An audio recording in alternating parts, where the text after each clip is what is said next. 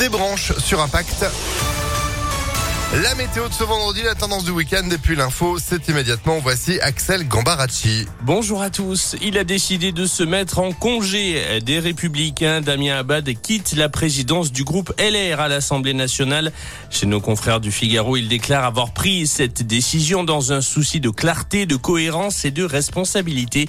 Damien Abad est pressenti pour intégrer le nouveau gouvernement. Le nouveau gouvernement, justement, la composition n'a pas encore été arrêtée par la première ministre Elisabeth Borne.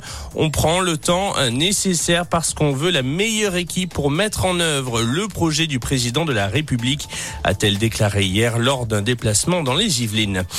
40 milliards de dollars, c'est la somme débloquée par le Congrès américain pour venir en aide à l'Ukraine. Cette enveloppe permettra notamment au pays de s'équiper en défense anti-aérienne ou encore en véhicules blindés.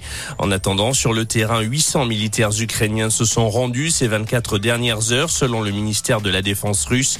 Ils étaient retranchés depuis des semaines dans l'usine d'Azovstal. Retour en France avec ce drame dans le Finistère hier soir. Trois personnes sont mortes au large de Plogov, près de la pointe du Raz.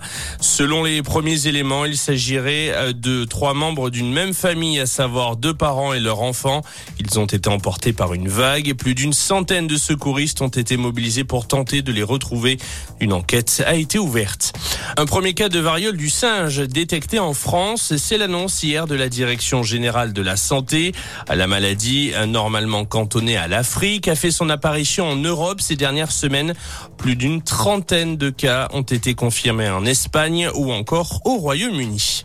Et on termine ce flash par un mot de handball. Il n'y a plus de club français en Ligue des Champions. Le PSG s'est incliné d'un but hier soir, 33-32 face à Kiel.